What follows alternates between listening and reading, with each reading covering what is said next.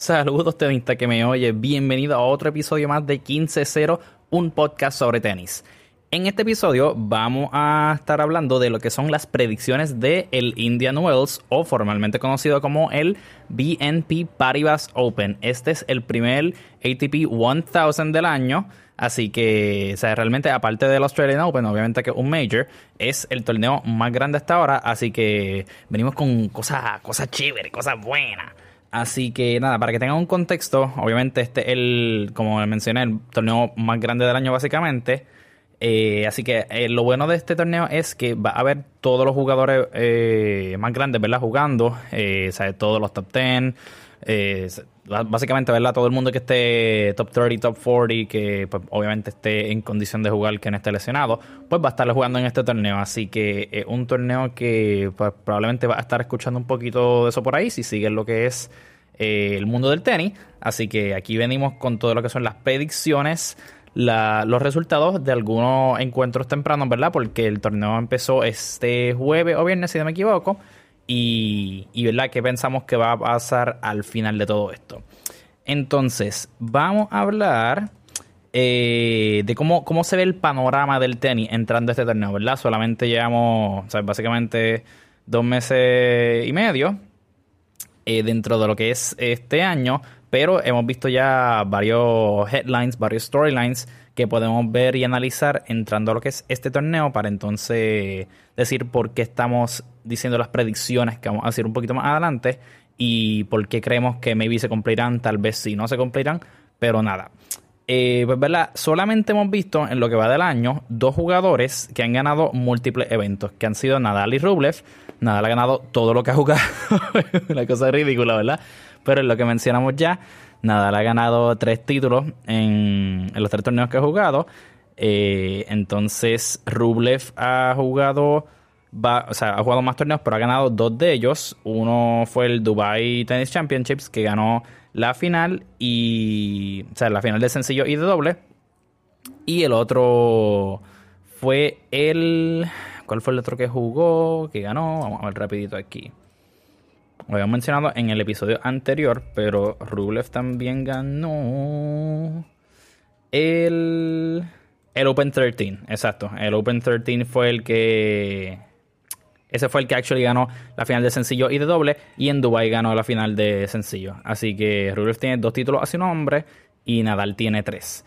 Entonces, eh, pues aparte de eso, ¿verdad? Porque no han sido los únicos torneos que han ocurrido, ¿verdad? Durante el año, pues ha ha ocurrido lo que es, yo le llamo un poquito de distribución de riquezas, por decirlo así, entre lo que son pues todos los otros torneos, todos los otros títulos, para, para llegar, ¿verdad?, hasta donde estamos. Hemos visto, ¿verdad?, pues diferentes jugadores como lo que son Cabron Nori, eh, Riley Opelka, Félix Auriera Lassim, diferentes personas que pues se han distribuido estos premios, estos torneos y, creo que eso ha provocado que el playing field ha estado bastante nivelado, por lo menos en, ese sentido, ¿verdad?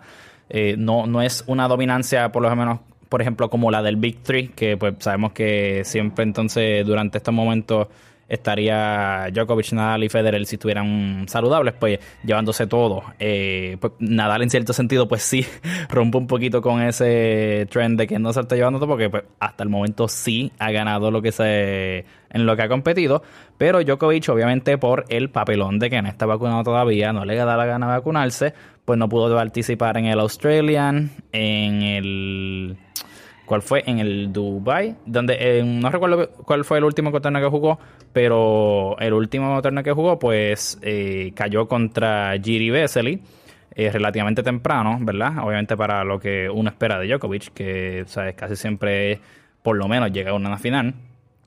Pues hemos visto que hay bastante oportunidad para los demás para poder competir y pues se abren las puertas más. y pues obviamente yo, dicho eso, pienso que esta es la oportunidad que los llamados Next Gen, que en realidad realmente pues, uno ya los dice así porque son es lo que les llevan llamando los últimos o 3, 4 años, pero ya yo les diría el Now Gen, porque realmente ya estos son los jugadores del momento, estos son los que make up lo que son el top 5, el top 10 Eh, pero que creo que esta es la oportunidad de ellos poder tomar este torneo y decir.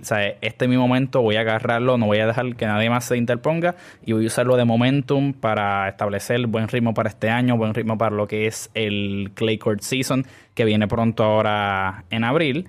Eh, y pues entonces pienso que esto, este torneo significa eso para ellos. Obviamente siendo el torneo más grande, aparte de lo que es el Australian Open, pues también eh, todo el mundo va a estar bringing su A-game para este torneo. Entonces, eh, vamos a ver algunos de los resultados que valen la pena resaltar hasta el momento, que no fueron muchos, muchos, pero ah, sí hubo, algunos upsets que yo no me esperaba.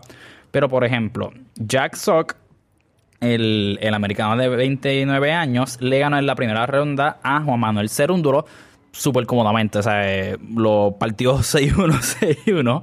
Y esta es parte de lo que había dicho que pues Serúndulo es un jugador chévere que viene por ahí toda la cosa, pero todavía no está tan desarrollado como algunos otros jugadores de, de su edad más o menos, ¿verdad?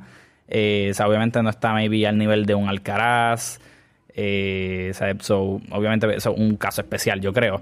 Pero para que entiendan más o menos lo que me refería anteriormente en el episodio pasado, cuando decía que me gustó ver la participación de Serúndulo en el último torneo que jugó, porque ganó varios partidos chéveres que maybe uno no se esperaría que ganara, así que tuvo un buen streak durante eso. Pero obviamente, ¿verdad?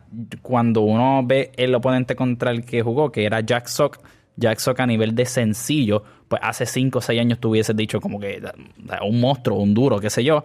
Pero los últimos 2, 3, 4 años no ha sido a ese nivel. Ya cuando, cuando hablamos de sencillos con Jack Sock, ya cuando hablas de doble, otro cuento. O sea, Jack Sock es arguably uno de los mejores, si no el mejor jugador doblista ahora mismo. O sea, el, el tipo siempre ha tenido un power increíble un servicio monstruoso. Si mal no recuerdo, creo que es el, el dueño del récord oficial del servicio más rápido. Creo que, no recuerdo bien si era 145, 146 millas por hora. O sea, una bala, una bala, una cosa brutal.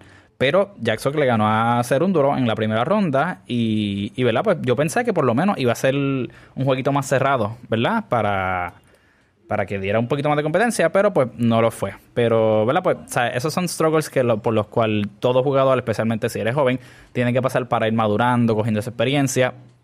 Que en este caso, pues Jack ya tiene, ya lleva unos 10, 8, 9, 10 años en el, en el turno, estoy seguro, pero, pero exacto. Entonces, otro resultado que me dio como que un poquito de pena fue el de Sebastián Corda contra Tanasi Kokinakis. Kokinakis, ¿verdad? Como habíamos mencionado en un episodio anterior también, fue el partner de Nick Kyrgios y fue, o sea, ellos fueron los campeones de dobles del Australian Open, so son major champions, pero Tanasi específicamente, pues tuvo un road de vuelta este año que de verdad, o uno de los best stories hasta el momento eh, en términos ¿verdad? de emociones, porque él llevaba ya unos 3, 4 años que las lesiones, o sea, si no era una cosa, era la otra, y se retrasaba y volvía y se volvía a lesionar, y o sea, un heartbreak brutal, pero cuando volvió, en el torneo de Adelaide, si no me equivoco, en Australia, ganó ese torneo en su home crowd, así que eso fue como que top moment y para hacerlo mejor aún todavía, pudo ganar entonces el, el Australian Open con Nick Kyrgios como su partner, así que eso estuvo buenísimo para él. Pero pues en la primera ronda Sebastián Corda ganó bastante fácilmente, 6-3, 6-4, pero obviamente pues yo entiendo que todavía sigue comenzando el año, eh, no quiere decir que tan así no pueda tener otro rendimiento bueno, pero pues vamos a ver, ¿verdad? Si es que tiene más desempeños así chéveres como los que esperamos que pueda tener a nivel de sencillos, porque en dobles pues está súper bien hasta ahora con Kyrgios de partner. Entonces, eh, también Borna Koric, ¿verdad? Uno de los jugadores más prometedores en los últimos 3-4 años, súper joven, el tipo creo que tiene 25 años, pero el último año tuvo una cirugía del hombro y pues eso lo atrasó, lo dejó fuera de juego por un año aproximadamente y hizo su, ¿verdad? su partido de vuelta aquí en este torneo, pero perdió contra Alejandro Davidovich Fokina, el español, ¿verdad? Con bastante experiencia. Eh, y nada, o sea, no, no es como que me sorprendió mucho, ¿verdad? Porque cuando uno vuelve después de tanto tiempo fuera, pues es algo que puede, ¿verdad? Darse a esperar. No es como que esperaría que gane los primeros dos, tres juegos. Sería súper. Un outcome brutal, yo entiendo, pero no, no creo que es realista, ¿verdad? Pensar eso, eh, a menos que fuera un, un Nadal o Djokovic o Federer o algo así, ¿verdad? Eh, pero nada, pues esperamos ver que, que le vaya mejor en el futuro y en los próximos torneos que Borna esté inscrito. Entonces también vimos que Kirios, eh, Nick Kirios ganó la primera ronda en su partido de sencillo. Usualmente, ¿verdad? Pues Nick se conoce por no ser necesariamente el más consistente cuando se trata de sencillo. Y, ¿verdad? Pues comenzó el torneo bastante chévere, así que estoy súper feliz por él yo, ¿verdad? Eh, cuando, al principio, cuando empecé a ver a Nick, pues esta actitud como que del más show off y otro, no me caía tan bien, pero después pues le fui cogiendo cariño por distintas razones y pues pienso ahora que, que es súper bueno para el deporte realmente. Él siempre ha tenido un estilo así como de showmanship y eh, jugar super flashy, que pues maybe también ha contribuido a su inconsistencia como jugador, pero pues hasta ahora hasta ahora pues va bien en este torneo en el primero, pero honestamente la, esperanza que tengo de que pues maybe pueda ser un torneo profundo está un poquito apretado, porque mira, el próximo, a la persona que le ganó fue actually al finalista del Chile Open, como habíamos comentado anteriormente, eh, Sebastián Baez. Así que, o sea, good win, pero eh, o sea, la próxima ronda de torneo de Kirio es contra Casper Rudd, buenísimo jugador, uno de los, o sea, de los top eh, o sea, quien más ganó durante el año pasado, creo que ganó como unas 5 o 6 veces, 5 o 6 torneos. Después, maybe puede tocarle contra Yannick Sinner, otro o sea, Young Gun buenísimo. Puede hacerte winners con forehand, backhand, no importa. Él tiene todas las herramientas. Y después, si pasa eso, podría maybe ser contra Nadal. Sabe que el camino no está fácil para Kyrgios. Pero pues vamos a ver qué, qué le espera. Y otra sorpresa del primer, de la primera ronda fue Andy Murray últimamente Murray tiene como que la costumbre de sacarnos el corazón cada vez que juega, ya sea una primera ronda, una segunda ronda, una tercera ronda. Mano, en todos los juegos está como que. O sea, el primer se lo perdió 1-6. Y ya dije, diablo, pues, coño, pues. Nada, pues chea, o sea, otro, otro torneo para olvidar. Pero pudo remontar y recuperó. Pero como que, bro, eh, danos un poquito como de de, un juego que podamos ver cómodamente, decir, ¿sabes? se ve súper bien, está partiendo, por lo menos, no, es que ganes, ¿verdad? 6-2, 6-3, pero gánate un 6-3, 6-3, 6-3, 6-4, qué sé yo, pero estos comebacks que está haciendo que nos están subiendo la presión a nivel de, por las nubes, de verdad, hay, que bajarle, Murray, llámame ahorita y, y, lo hablamos, ¿verdad? Tú sabes. Pero nada, eso sería por el lado de, de los chicos, ahora vamos para las chicas. Eh, mano, de verdad Sofía Kenning volvió, volvió a perder la primera ronda. Y para las, que no, para las que no lo conozcan, Sofía Kenning es la ganadora del Australian Open 2020 y llegó a ser finalista también del French Open de ese mismo año 2020. Y, ¿verdad? Pues, si tú lo estabas viendo en ese momento, tú dices, esta muchacha, o sea, e, el futuro viene a partir, va a ser entre las top 10, top 15 consistentemente, pero mano, desde, desde ese entonces, desde ese año, ella tuvo un 2019 buenísimo y el 2020 fue como que el año de ella de que despegó con esa victoria, pero desde entonces la realidad es que no ha podido replicar ese éxito que tuvo y obviamente es bien triste en verdad. Creo que está hasta ahora en el año creo que está 2, 2 y 7, 2 y 8, algo así, pero o sea, no ha podido recuperar forma. Eh, y es bien triste, o sea, si para uno como fan es medio frustrante verla y tú decir como que, wow, coño, no puede, o sea, ha tenido, creo que tuvo cuatro first round defeats corridos, que a cualquiera le desgana, ¿verdad? O sea, a cualquiera le desmotiva. Pero si, si para una así que el fanático, imagínate para ella. So, nada, de verdad espero que pueda volver a encontrar momentum o o la motivación de cualquier forma, sea lo que esté pasando, no sé si mental o físico o qué, pero pero le, deseamos lo mejor a Sofía Kenning, pero no, no está luciendo muy bien últimamente. Eh, otra que tuvo un offset fue Pliskova, que perdió en la segunda ronda contra Danka Kovinic. Eh, honestamente no conozco a esta jugadora, pero ahora Pliskova la conoce. Eh, pero estoy seguro que ella tampoco se esperaba, ¿verdad? Eh, salir del torneo así de temprano. Era la seed número 7. Así que tuvo, tuvo un earlier loss than expected. Harriet Dart sacó a Svitolina, a Elina Svitolina, en la segunda ronda también y se jugó un juegazo. Y para mí, personalmente, también pues fue un poquito de bad trip porque Svitolina es de mis jugadoras favoritas. Ella es de Ucrania, ¿verdad? So, ha sido, ha estado bastante vocal últimamente en lo que es por todos los acontecimientos, la guerra que tiene Rusia contra Ucrania. Eh, ella mencionó, hizo un post que le estaba, ¿verdad?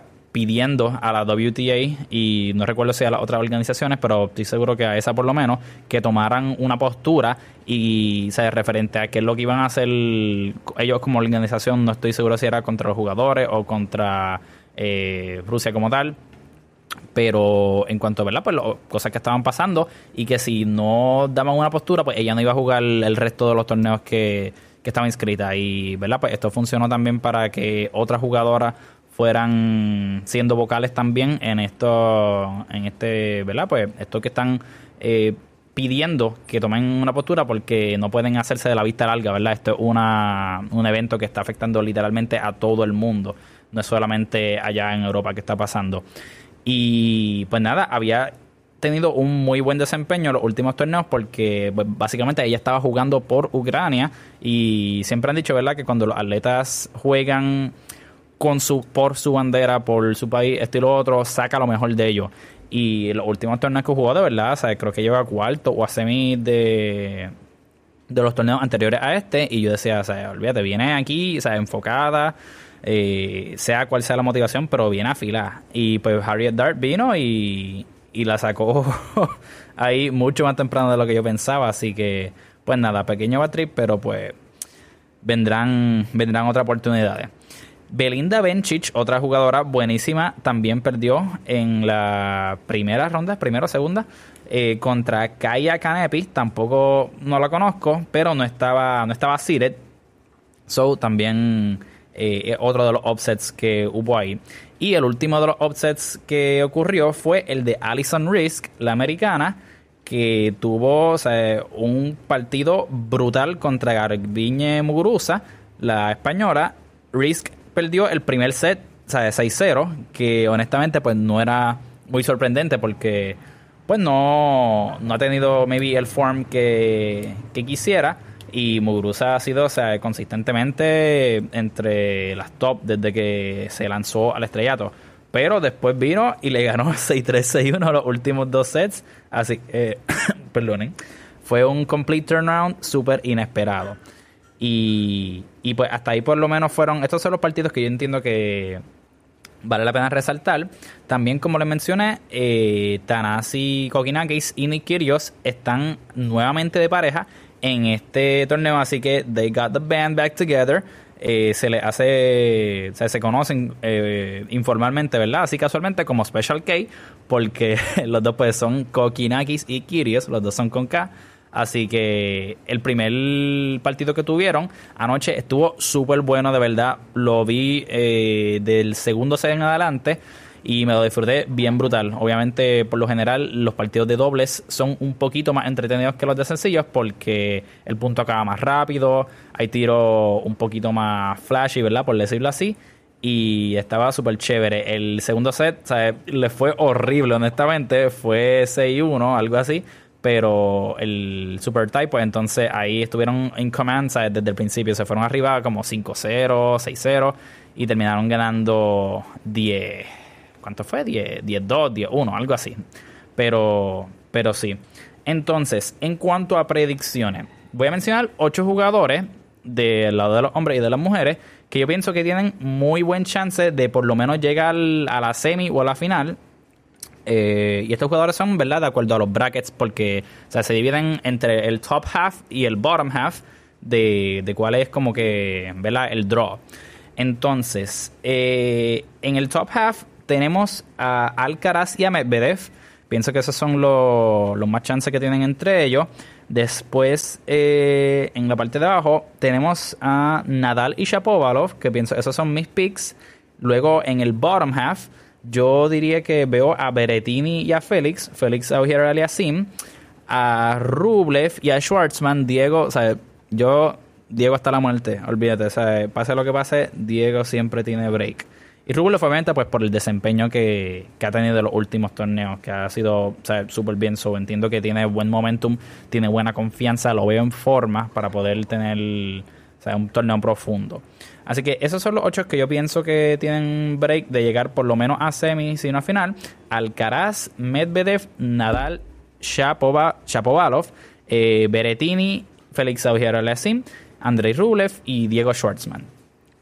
Entonces, eh, del lado del WTA, sabemos que obviamente el circuito de las mujeres, como hemos mencionado muchas, muchas veces, eh, es mucho más profundo y hay más posibilidades de tener upsets a cada rato. Pero de todas maneras, yo me voy con Raducanu, más Raducanu. Eh, Coco Goff, creo que ya, ya viene siendo momento de ver otro, otro torneo así profundo, bien chévere de ella, como lo que fue el Wimbledon, donde llegó hasta cuartos de final o la cuarta ronda, donde todo el mundo estaba como que, wow, ¿quién es esta chamaquita de 16 años que está partiendo a todo el mundo? Vaya rayo. Pues, pues creo que tiene una buena oportunidad aquí, viendo, viendo su draw. Pero Raducano, Goff eh, Swiatek, eh, Iga, Iga es mi nena, de verdad. Iga Swiatek, la ganadora del French Open 20, 2020 o 2021. Uno de esos años. Eh, pero para mí ella es una de las más potentes y, y tiene mucho break. Madison Keys. Madison Keys yo creo que lo que le ayuda mucho a Madison es el, el camino de ella. No parece ser tan difícil. Digo, en todo caso, si va a llegar a la semifinal tendría que enfrentarse a Iga pero pues aparte de ella creo que maybe es más manejable el resto del camino. Pero Madison lo que le tiene a su favor sería eso. Naomi Osaka está de vuelta. Eh, algo que yo creo que es medio... O sea, ella ahora mismo, como estuvo, ¿verdad? Un tiempo fuera por su situación de salud mental, que se tomó su tiempo para saber qué es lo que quería, get her head right, o sea, eh, súper bien, pero ya está de vuelta. Y por, el tiempo que estuvo fuera, ahora está unseated, no está entre las top top, ¿entiendes? Así que está unseated y al estar unseated le tocan con oponentes de, de higher ranking, pero o eh, aún así, no porque esté unseated significa que no está jugando igual de bien, ¿entiendes?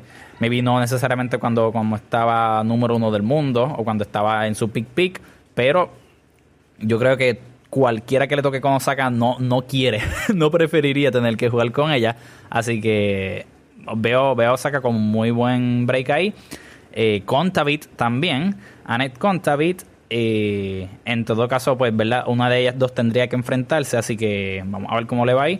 Pero Osaka le ganó, de hecho, en la primera ronda a Sloane Stevens, juegazo, buenísimo, pero pero vamos a ver cómo le va. Y también, pues, para terminar, lo que son Arina Zabalenka, la, la número 2, y, María Zakari. Zakari ha tenido muy buenos performances últimamente. Eh, la he visto, o sea, es consistente, eh, in and out de los torneos. No es que, ¿verdad? Pues sea la mejor de todas, pero pienso que tiene muy buen break. Y Arina Zabalenka también, si, si se mantiene, creo que tiene buenos chances también. Así que esas serían mis predicciones. Voy a decirlo una vez más. Para lo que son el lado de los hombres, veo con break a Alcaraz, Medvedev, Nadal, Shapovalov, Berettini, Félix, Rubley y Schwartzman. Y del lado de la chica, a Raducanu, Goff, eh, Swiatek, Keys, Osaka, Kontavit, Zabalenka y Sakari. Ahora, predicción de quién va a ganar overall. Obviamente esto es súper temprano en el torneo, falta un montón. Pero nada me ha dicho a mí, nada me ha demostrado que puedo escoger a alguien que no sea Nadal para ganar su torneo. Está perfecto, está invicto hasta ahora. Cuando pierda, entonces digo, pues tengo que coger a alguien más porque pues obligado, ya no hay break. y, y del lado de la chica, vamos a ver, vamos a ver. Este es mucho más difícil. Eh, empezando porque Ashley Barty no está jugando, porque se está tomando otro break. Eh, ¿Verdad? Últimamente, como que Ashley Barty se, está, se está reconociendo porque juega varios torneos, gana todo, o gana muchos matches, llega a la final, estilo otro, le va súper bien. Se toma como un breakcito, oye, muy bien por ella, ya conoce su cuerpo, ya conoce qué es lo que necesita para rendir al máximo nivel Pero, pero ¿verdad? Pues torneos como que grandes, importantes, así como este, pues no los está jugando. Y uno dice como que qué es lo que está pasando, pero nada. Eh, vamos a irnos. Quisiera, quisiera, mi corazón diría algo como como una Leila Fernández o, a la, o la misma Emma Raducanu, pero, pero no, no lo veo. Veo, veo a una veterana, so yo diría, yo diría que tiene break de ganarlo, ganarlo. Yo creo que Osaka o Contavit. Contavit porque ha tenido muy buenos desempeños últimamente. Y, Osaka porque honestamente no me sorprende. El, el próximo torneo que gane Naomi Osaka no me va a sorprender. ¿Por qué? Porque yo siento que it's only a matter of time, de verdad. Eh, no sé, no sé si va a pasar ahora, el mes que viene, en seis meses, pero I think it's sooner rather than later. Eh, so pienso que Osaka o Contavit, de verdad, una, una de esas dos. Pero eso, eso concluye la parte de lo que son las predicciones. Y ajá, este torneo está acabando de empezar, así que vamos a tener más episodios, eh. Donde estemos hablando de los resultados. Si la pegué, si la cagué, si no estuve nowhere near lo que yo pensaba que iba a pasar. Pero, pero nada, vamos a ver qué pasa. Va a estar, va a estar bien chévere. Lo bueno de este torneo, ¿verdad? Es que es seguido por otro ATP 1000, que es el Miami Open.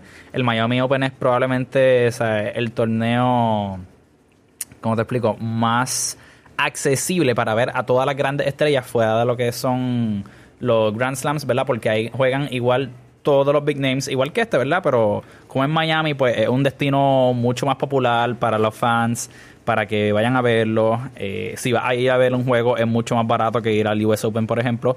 Así que Miami siempre ha sido un, un muy buen torneo. Así que nada, vamos a ver, sabemos desde ahora, ¿verdad? Que no vamos a contar con Djokovic para ni este torneo ni para el de Miami tampoco, porque son en Estados Unidos y pues las reglas de vacunación no lo permiten jugar a menos que esté vacunado y él no le da la gana, se vuelve a pichar.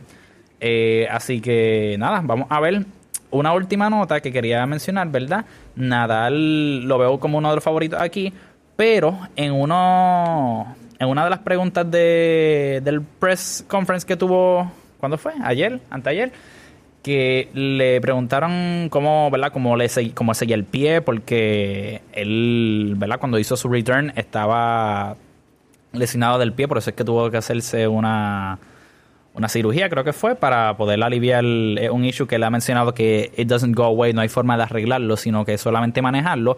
Y una de las cosas que dijo que me levantó un poquito bandera fue que él dijo que es, esto no es algo que... Que él se preocupa todos los días por el pie que, ¿verdad? Bendecido está hasta ahora, que no le ha pasado nada, que ha podido jugar esto y lo otro, pero que en algún momento del año, pues va a tener que tomar un break para manejarlo, eh, o sea, darse tratamiento, esto y lo otro. Y pues me puso a pensar cuándo probablemente pensamos que eso pueda ser. Pensamos que maybe piché el Miami Open para cogerse ese break y rehabilitarse, por decirlo así, y entonces poner la mira en lo que es el Clay Court Season, que comienza a principios de abril, básicamente, ¿verdad? Con lo que es el Monte Carlo. Hmm.